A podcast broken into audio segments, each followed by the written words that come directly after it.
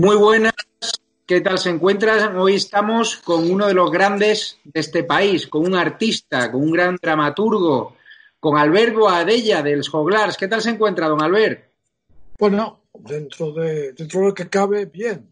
Estoy, estoy en un pueblo, estoy en una masía, tengo jardín, esto es un privilegio, eh, un privilegio que no tienen el 90% de los ciudadanos. ¿no? Por tanto, tengo que decir bien, pero preocupado por la situación, sin duda. Sí, pues supongo que estará en la Ampurdá, ¿no? En su querida Ampurdá, que es preciosa tierra. Sí, es precioso. Lo que pasa es que ahora no se puede aprovechar esta preciosidad. Ahora es imposible salir.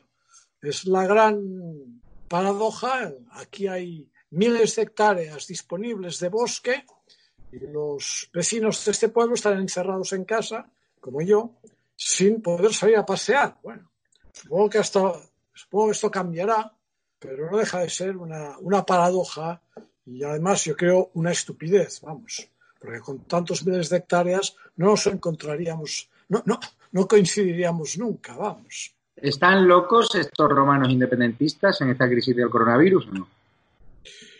Bueno, yo creo que yo creo que hay un desbarajuste absoluto ¿no? en la forma como se está llevando todo esto, ¿no? Una incompetencia muy grande.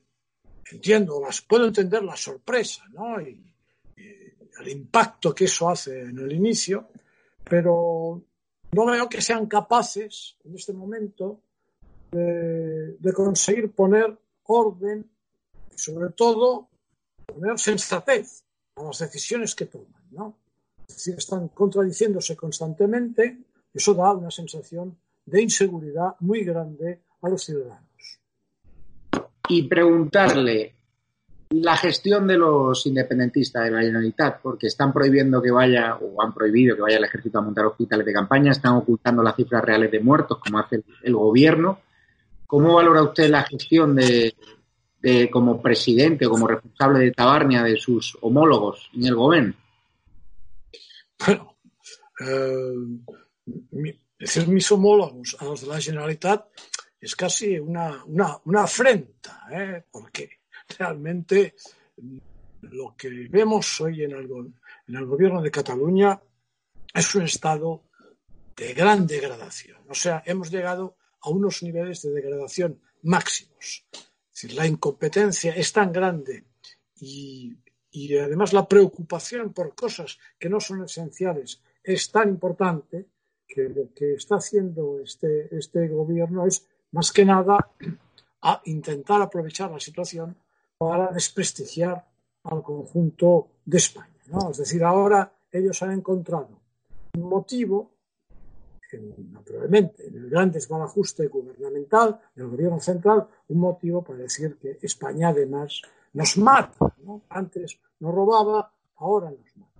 Por lo tanto, este gobierno que tenemos, decirle alguna cosa, es algo que ya no forma parte del sentido común, de nada razonable. No lo puedo llamar mi gobierno. Pero vamos, no soy homólogo de nada con ellos. Pero ¿cómo van las cosas en, en Tabarnia? ¿Hay nerviosismo en vuestros territorios o no? Hombre, en este momento yo creo que la gente, la máxima preocupación aquí no la tiene en, lo que es el mundo del independentismo, ¿no? Solo la tiene el gobierno de la Generalitat. El resto de la gente lo que, están preocupados es en no, no coger este bicho, en que no les coja el bicho, vamos. Y creo que eso, eso da un punto de esperanza a la situación, no sanitaria, pero sí desde el vista político, y es que el impulso que llevaban ellos hasta, hasta que empezó lo del virus, pues uh, ha quedado cortado. La gente ahora no se atreverán a cortar la meridiana, ni se atreverán a cortar las autopistas, ni les va a ser fácil volver a engatusar con la historia de la República. Les va a costar, ¿eh? les va a costar porque el electorado, pues, cientos de miles de personas o millones, no está preocupado esencialmente ahora por esto, por mucho que miren la TV3. Si la gente ahora está preocupada en lo que va a pasar, en el problema económico que les va a saltar encima, yo creo que este, en este sentido, es un momento interesante para que la oposición precisamente lo aproveche, aproveche para hacer la unión constitucionalista que a mí me parece el elemento esencial para quitar esa escoria que tenemos de gobierno. Pero usted habla de que Cataluña necesita un grupo cívico de salvación nacional. No cree en la oposición ahora, ni en PP, ni en Ciudadanos, ni en Vox. Si habla de un grupo cívico. Perdón, no. Estoy leyendo un titular de una entrevista que dio en Voz Popular. Cataluña necesita un grupo cívico de salvación nacional. ¿Eso es compatible con los partidos de la oposición? ¿Usted habla de otra vía? No, yo creo que hay que, yo creo que hay que hacer un, una unión entre todo el mundo constitucionalista con un amplio margen. ¿eh? yo creo que desde, desde, desde, desde todos los sectores, digamos, desde la, desde la izquierda, desde la derecha, en Cataluña, hay que hacer una situación de, de entendimiento general para conseguir que salte lo más, lo más grave de esta situación, que es el odio, el odio que se ha generado a, cualquier cosa que tenga que ver con España. Eso, diríamos, tiene que desaparecer, porque eso destruye cualquier sociedad normal. Cualquier sociedad mínimamente sensata queda destruida por unos impulsos de este tipo. Entonces hay que buscar dentro del conjunto de las fuerzas políticas de Cataluña y de, la, sociedad civil una unión muy amplia, muy amplia de contenidos, en la que lo más importante y lo más esencial sea hacer saltar lo que tenemos. Lo que tenemos no va a ninguna parte. Esto, esto nos, nos lleva a la ruina, en todos los sentidos. Porque hay que aprovechar este momento.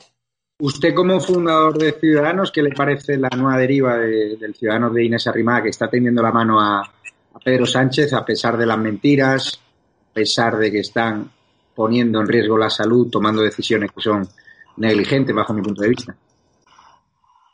Ciudadanos siempre ha sido un partido con muchas dificultades de colocación.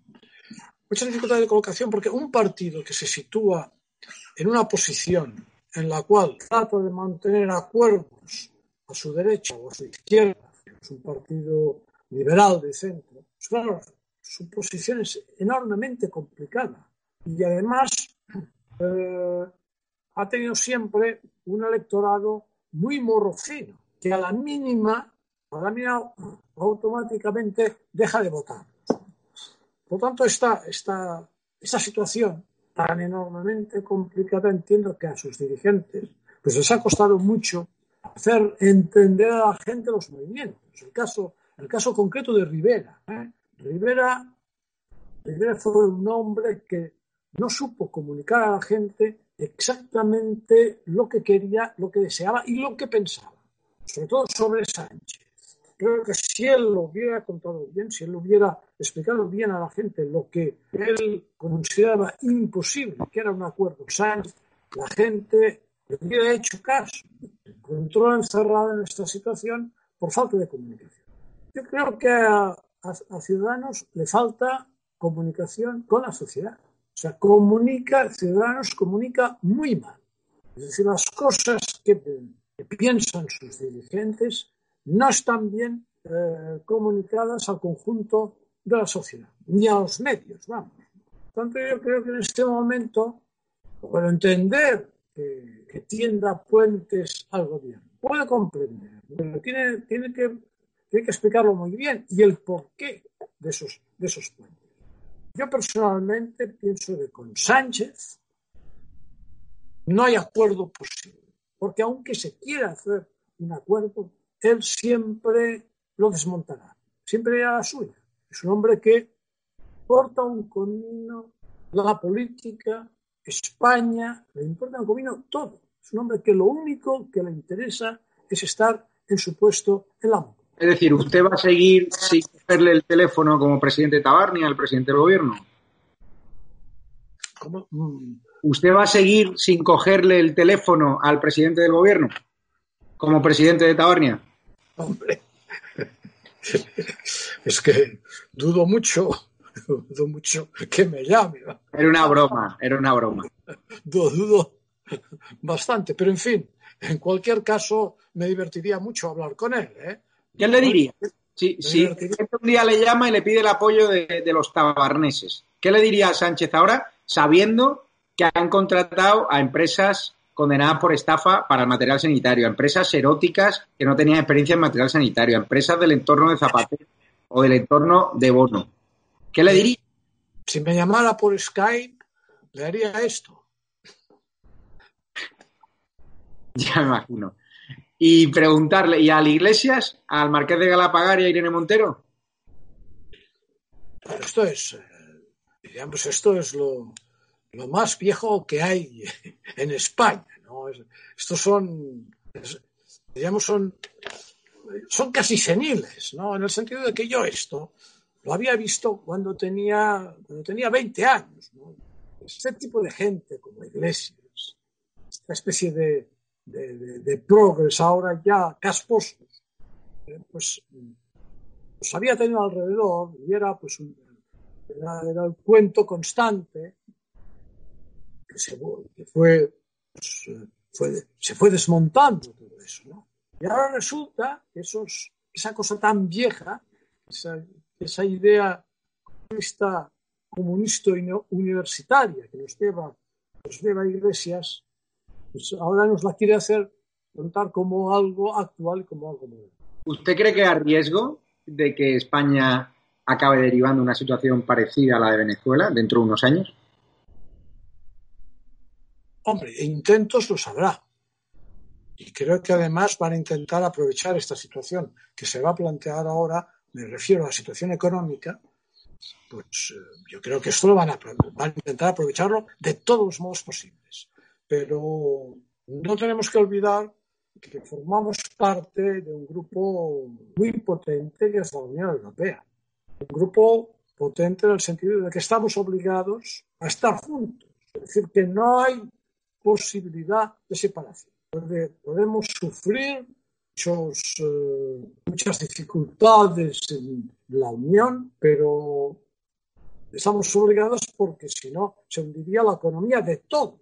Estamos todos ligados. ¿no? Por lo tanto, veo muy difícil que pueda prosperar las ideas que puede llevar el señor Iglesias eh, en su cabeza. Lo veo muy complicado. Intentarán, lo intentarán con las dificultades económicas, porque es el gran momento de la demagogia, pero también es el momento de la realidad. Cuando el ciudadano toca su bolsillo y no encuentra nada, el ciudadano se vuelve un realista. La demagogia no sirve. ¿Tú crees que no sirve? Porque ellos van a articular ese sistema de la paguita para tener redes clientelares y al final la gente que no tenga trabajo va a depender del gobierno, del intervencionismo estatal, el comunismo de toda la vida, el sistema bolivariano. Yo ahí discrepo. ¿eh? Mira, ese tipo de gobiernos como el que tenemos se basan esencialmente en repartir prebendas y dinero. Es decir, ellos hacen sus, sus pequeños comités, sus, asociaciones, sus grupos y van, van repartiendo dinero. Se basan en eso. Se basan, diríamos, en, el, en coger el dinero público y repartirlo para no tener problemas. Pero claro, cuando el dinero público ya no existe, estos gobiernos están destruidos. Estos gobiernos no tienen fuerza alguna. Es decir, se van a encontrar con que la situación no les permitirá para nada llevar a término sus invenciones. Estas invenciones no son posibles. O sea que habrá que optar por un pragmatismo o simplemente por seguir las indicaciones de la Unión Europea, sea en rescate o sea en qué forma. ¿Usted qué opina de esos periodistas que minusvaloraron siguiendo las consignas de Moncloa el coronavirus, los peligros, alentaron el 8M y que ahora siguen dando lecciones de ética periodística sin pedir perdón y siguen defendiendo a un gobierno mentiroso, tramposo y, y no haciendo periodismo, haciendo propaganda? ¿Usted cree que el periodismo como lo conocíamos hace unos años, en la A de Orada, ¿no? después de justo de la transición democrática, ha muerto como tal? Hombre, no sé si ha muerto, pero que se ha degradado hasta unos límites inconcebibles. Es decir, el, periodismo ha dejado de, perseguir, eh, eh, el, tratar de expresar la verdad. Esto, esto es secundario. La verdad en el periodismo en este momento es secundario. El periodismo ahora lo que trata es de eh, imponer una realidad. Cada uno impone su realidad, ¿no? Una realidad que muchas veces es la ficción o la realidad interesada del medio en que uno está. Es decir, cada medio impone un tipo de realidad distinta. A través de aquel medio ves la vida de una forma distinta. Periodismo independiente, periodismo valiente, sepa enfrentarse, vamos, al poder de, todo tipo, eso es algo que hemos, que hemos perdido.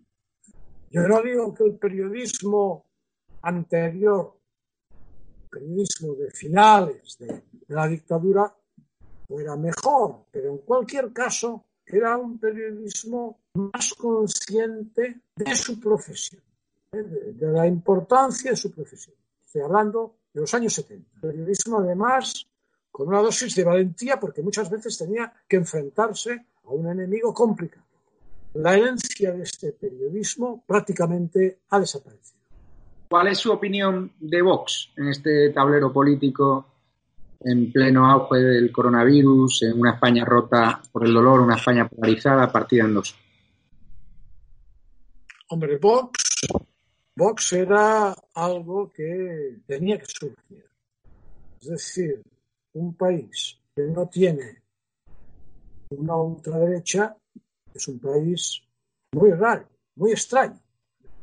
Por tanto, Vox era, era algo que tenía que surgir porque había una cantidad de ciudadanos que querían estar en, en estas posiciones de Vox, que son posiciones no son todas de extrema derecha, hay una cierta amplitud Pero lo que sí es cierto es que Vox se coloca en una, situación, desde mi punto de vista, muy, muy complicada, y es que se convierte en un partido nacionalista.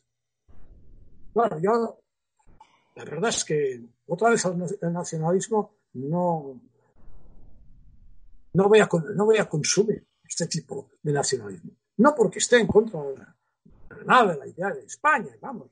Soy un enamorado de este país, pero no me gusta la redundancia, no me gusta subrayar estas cosas. Vox, por lo tanto, Vox ha tomado esta línea y a mí es una línea pues que no, que no me apetece. ¿Y la...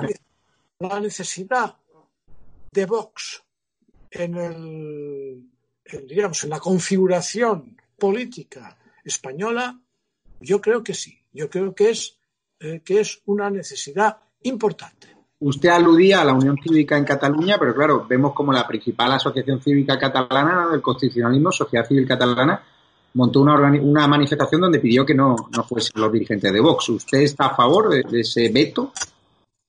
No, no. Yo no estoy, o sea, no. Yo estoy, los vetos en partidos políticos que en principio son constitucionalistas, están por la Constitución, que no están para romper España, los encuentro totalmente desafortunados, estos métodos. Nos entenderemos o, nos pelearemos, pero parece, una censura que, lleva a unos, a unos límites, a unos filtros excesivos sobre, la posición, sobre una posición política.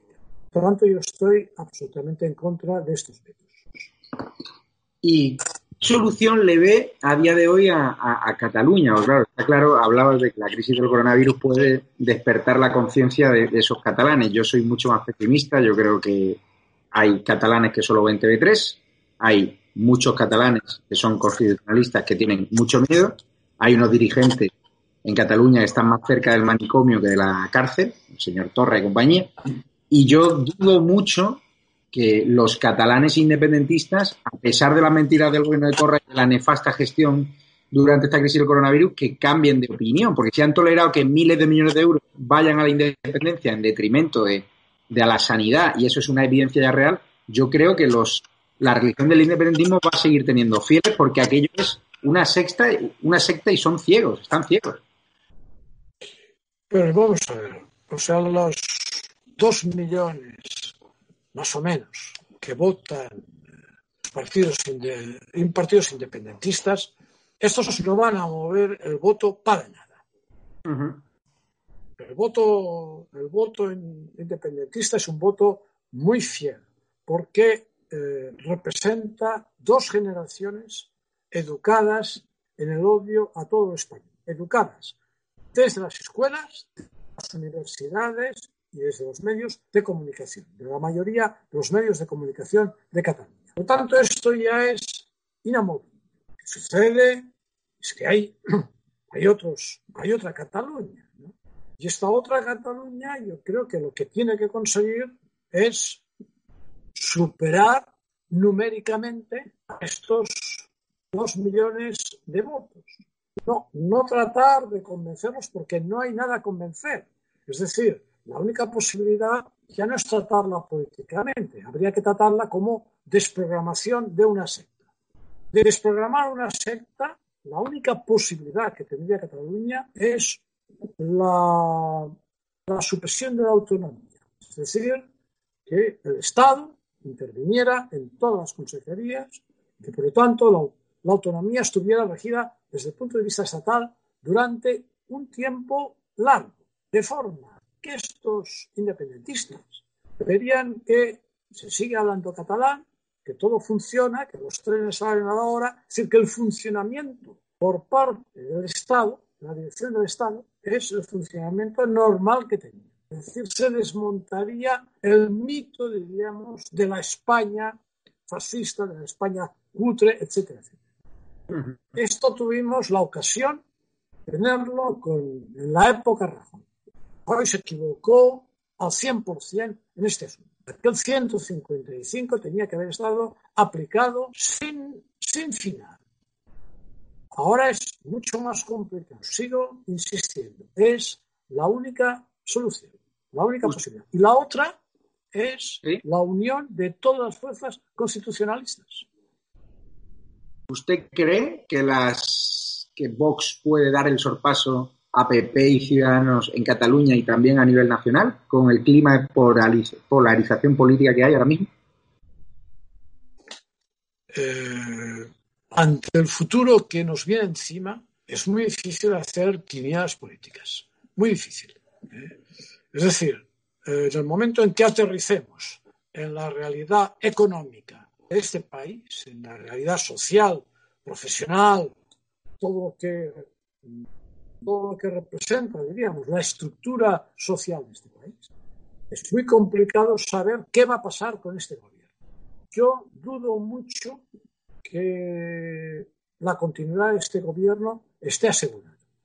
Creo que en el momento en que la gente se encuentre en una situación que se va a encontrar, va a poner en tela de juicio este gobierno, no solamente por lo que ha podido, hacer durante los inicios de la epidemia, sino por la realidad social en que la gente se va a encontrar. Por lo tanto, la configuración política va a cambiar de una forma absoluta. La impresión que veremos en el Parlamento toda una estructura distinta. ¿Tiene pensado preparar alguna obra de teatro en base a los argumentos disparatados de este gobierno de Mortadelo y Filemón, que ha contratado a empresas o que ha encargado material sanitario a empresas no homologadas, sin licencia, con experiencia en productos eróticos más que en material sanitario, empresas condenadas por estafa, un gobierno que miente y oculta a los muertos, un gobierno que encarga comedias a televisión española cuando hay que llorar a nuestros muertos y llevar lutos. ¿Está pensando ya una obra de teatro sobre el disparate del gobierno de Pedro Sánchez? Imposible, porque estaría superado cada día por ellos. Es decir, el problema que nos encontramos los dramaturgos, los directores de escena, es que la realidad en estos casos siempre supera la ficción. Yo hace muchos años, en Cataluña, aquí en Cataluña, hice una obra sobre, sobre Pujol y sobre el nacionalismo, que se llamaba Obu Presidente. Aquella obra ha sido superada por la realidad, pero largamente. Y además es que esta realidad día por día aumenta. Por lo tanto, esto es una competencia desleal por parte de los políticos. Nosotros no podemos superar lo que ha sucedido con este gobierno. Es imposible. ¿Qué proyectos tiene en mente? ¿Qué está haciendo durante el confinamiento? Porque claro, ahora los dramaturgos, a todos los artistas, el coronavirus les ha pillado con el pie cambiado y, y los teatros no sé si abrirán, pero si van a abrir son con cuatro butacas y no les va a rentar ni siquiera a los que promovéis obras de teatro, porque ¿para qué vas a abrir un teatro si solo vas a poder llenar 40 localidades? ¿Qué sentido tiene ese punto de desescalada de Sánchez? Claro, esto, esto, es, esto ya es eh, el absurdo total, ¿no? Porque, claro, decir que van a abrir los teatros, pero solamente con un tercio de ese aforo, pues un teatro de 200 personas, eh, naturalmente, el tercio de su aforo, eh, desde el punto de vista económico, es la ruina más absoluta, ¿no? Eso sucede lo mismo que con el turismo, exactamente igual con con el turismo. Un tercio un tercio de clientes en un restaurante, es mejor no abrir el restaurante. O sea, esto ya es cinismo, ¿no? En fin, yo creo que vamos a pasar una época muy, eh, muy mala, eh, sobre todo porque para el ciudadano le va a ser muy complicado entrar en un local cerrado, sea, aunque sea con un tercio de gente, va a ser una, una sensación de que puede salir de allí con, con el virus. Por lo tanto, eso va a pasar mucho tiempo antes de que el ciudadano tenga la tranquilidad de asistir a este local cerrado junto con 500 personas. Eso significa un bandazo absoluto al mundo de la escena en directo. Por lo tanto, yo creo que pasaremos muchos meses sin levantar cabeza. No obstante, yo sigo trabajando, estoy preparando una obra, pero es una obra musical. Y ahora solo me interesa la música. Todas las cosas que son musicales me interesan, son las que más me interesan. Seguramente en la cuenta atrás de mi vida, pues hago la frustración mía, la frustración personal, que era ser músico. ¿no?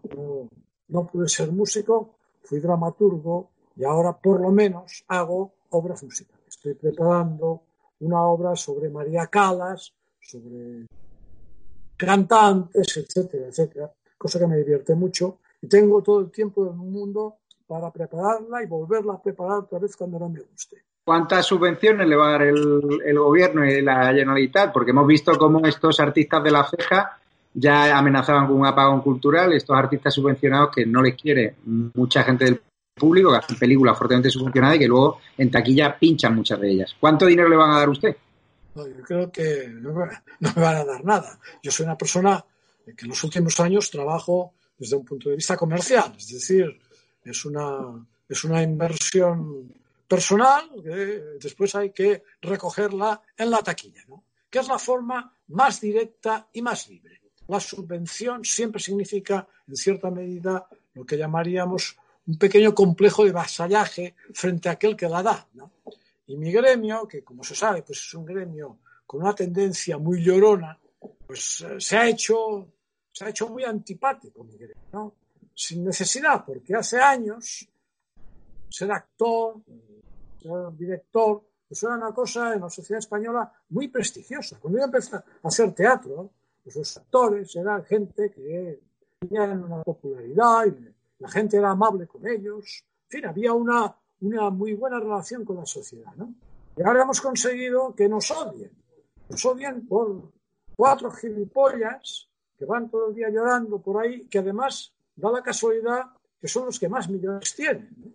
Por tanto, esta contradicción es, eh, es algo que perjudica muy seriamente a nuestro gremio. Nuestro gremio es un gremio que puede trabajar con muy pocas cosas, no es necesario a veces hacer grandes decorados, sino que yo, como digo, un, un actor solo, desnudo, en un escenario desnudo, sin nada, y unos espectadores, aquí empieza el teatro.